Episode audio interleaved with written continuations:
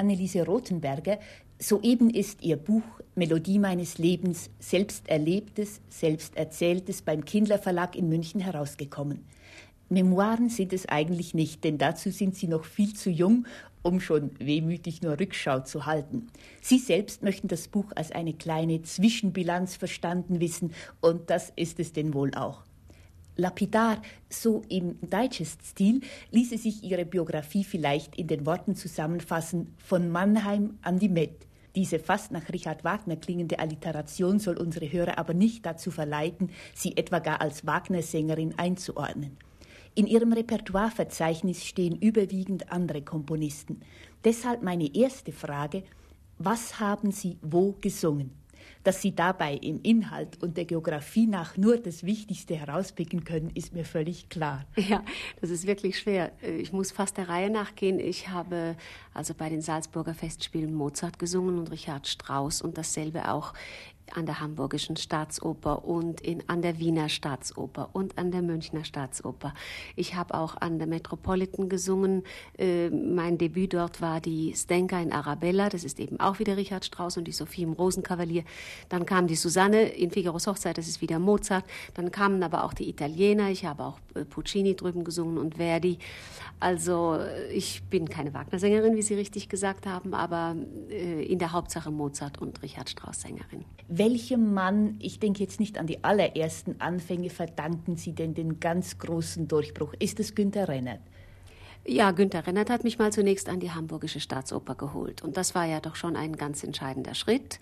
Gleich zu Beginn so ein Haus und so ein Regisseur. Äh, aber allerdings muss ich sagen, dass äh, das Haus, an dem man anfängt, äh, da sollte man also möglichst nicht bleiben. Ich bin dann auch nach allerdings erst acht Jahren weggegangen, und zwar nach Düsseldorf zu Professor Juch, der die Deutsche Oper am Rhein geleitet hat. Und von da kam eigentlich dann, weil ich dort all die Traumrollen singen durfte, die mir in Hamburg noch verwehrt waren, wie eben die Sophie im Rosenkavalier und die Stenka und die Susanne und die Sophie, kamen dann eben gleich die Salzburger Festspiele, ziemlich in den ersten Jahren meines Berufslebens. Und dann kam die Wiener Staatsoper direkt danach, dann kamen die Festspiele in Glyndebourne bei London, das ist ein sehr äh, exquisiter Festspielort und danach die Met.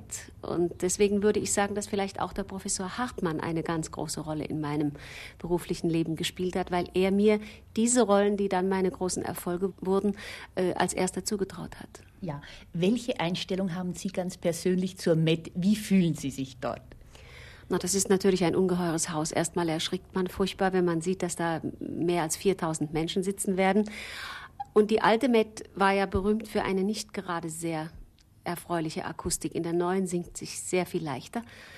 Aber es ist schon was Unglaubliches, wenn dann am Schluss diese 4300 Menschen in die Hände klatschen. Also das ist ein Eindruck, der einen schon beim ersten Mal umwirft. Mein Eindruck, naja, Gott, es ist eigentlich eine italienische Stagione, nicht? Es ist sehr, wird sehr in der Hauptsache ja entweder von den deutschen Sängern Wagner gesungen oder von den Italienern, eben die, die große italienische Oper. Es kommt sehr selten äh, Mozart mit deutschen Sängern und äh, äh, Richard Strauss, da werden natürlich von uns Leute geholt. Aber es hat mich unglaublich beeindruckt, weil es zum ersten Mal war, dass ich so ein Riesenhaus gesehen habe. Im Herbst gastieren Sie auch in Dresden und zwar für eine internationale TV-Sendung mit dem Titel 400 Jahre Dresdner Staatskapelle und Dresdner Philharmonie. Ich gucke schnell ins Programm und da steht, Anneliese Rothenberger erzählt die Geschichte des Orchesters und singt auch. Regie hat Wolfgang Nagel, Dirigent Carlos Kleiber. Buch Manfred Schumann. Was wissen Sie schon über diese ganze Veranstaltung? Ich weiß nur so viel, dass ich also Mozart und Richard Strauss wieder singe und auch die ganze Geschichte moderieren werde. Ich weiß auch, dass Kleiber nicht dirigiert. Das hat sich äh, zerschlagen wegen eines Engagements in München. Ich glaube, er macht hier eine neue Traviata und die Termine überschneiden sich. Wer nun unterdessen dirigiert, ich glaube, es ist äh, Ottmar Sweetner. Der hat auch schon unseren Figaro drüben dirigiert, ein sehr, sehr guter Mann. Der wird das dirigieren und es geht nicht nur um die Staatskapelle, sondern auch um die Dresdner Philharmonie, diese beiden fast gleich alten Orchester. Und wie das Buch ist, weiß ich noch nicht. Da warte ich täglich drauf. Das hat sich etwas verzögert und ich bin also sehr gespannt. Es kann sehr, sehr hübsch werden. Wir machen große Szenen aus Figaros Hochzeit und aus Rosenkavalier.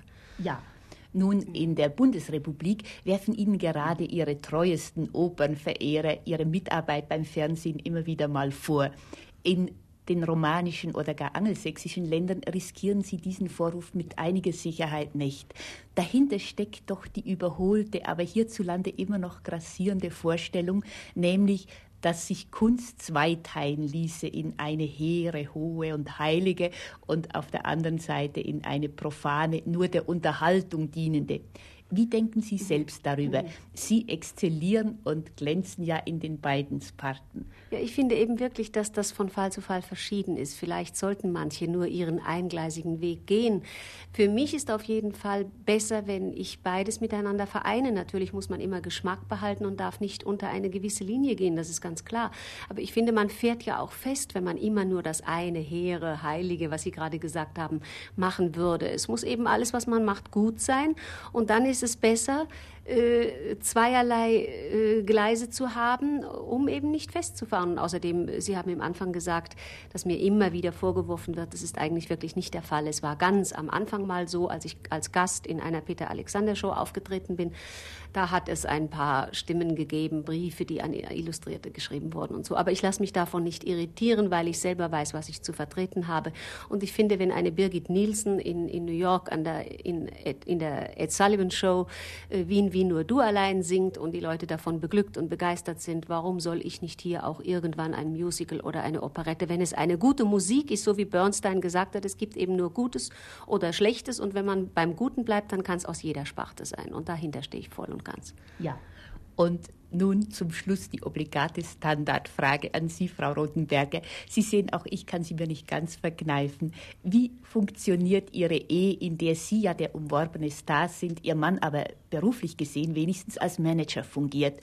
Wie wirkt sich diese der herkömmlichen Eheauffassung ja doch in etwa widersprechende Rollenverteilung zwischen Ihnen aus? Welches sind da die Licht- und welches die Schattenseiten? Sie haben immerhin eine 18-jährige Erfahrung und die Sache scheint so übel nicht zu gehen. Nein, wirklich nicht. Und ich glaube, wenn es eine Schattenseite gäbe, dann eigentlich wirklich nur äh, für meinen Mann, der das aber niemals äh, mich hat fühlen lassen oder auch nie ausgedrückt hat, dass er es empfindet. Ich meine, sicher, es wird Leute geben, die das abfällig sagen, das Wort Manager, aber ohne einen geht es eben überhaupt nicht. Und wenn er es nicht machen würde und sich so hunderttausendprozentig für mich einsetzen würde, dann müsste ich irgendeinen fremden Menschen haben, der das tut, denn sonst wäre ich nicht an dem Punkt, an dem ich heute bin. Und wie sich eben herausgestellt hat, geht ja unsere Ehe daneben ganz fantastisch. Ich meine, es gibt immer mal Spannungen, die gibt es überall und wir sind ja doppelt so viel zusammen als andere Ehepaare, wo der Mann morgen zum acht ins Geschäft geht und um fünf wiederkommt. Diese ganzen Zeiten sind wir immer beisammen und dafür harmoniert es überhaupt grandios. Und ich muss sagen, ich könnte mir einfach, das Wort Manager ist sowieso was ganz Grauenhaftes, denn ich, unter Managern stelle ich mir solche vor, die eben überall hingehen und eine Ware anbieten. Und das tut mein Mann ja nicht. Er erledigt eben nur die Dinge um das Singen herum und das ist gerade genug und, und ohne ihn käme ich ja gar nicht aus. Ja, und diese gemeinsame Arbeit, dieses Zusammensein im Beruf und in der privaten Sphäre, fördert das nicht doch auch sehr den Dialog zwischen Ihnen beiden? Aber natürlich, ganz sicher. Ich meine, das, äh, wir sind ein echtes Team und äh, reden aber nun nicht unentwegt von diesem grausamen Beruf, sondern wir haben uns auch noch was anderes zu sagen und ich möchte es mir gar nicht anders wünschen und ich glaube, mein Mann denkt genauso.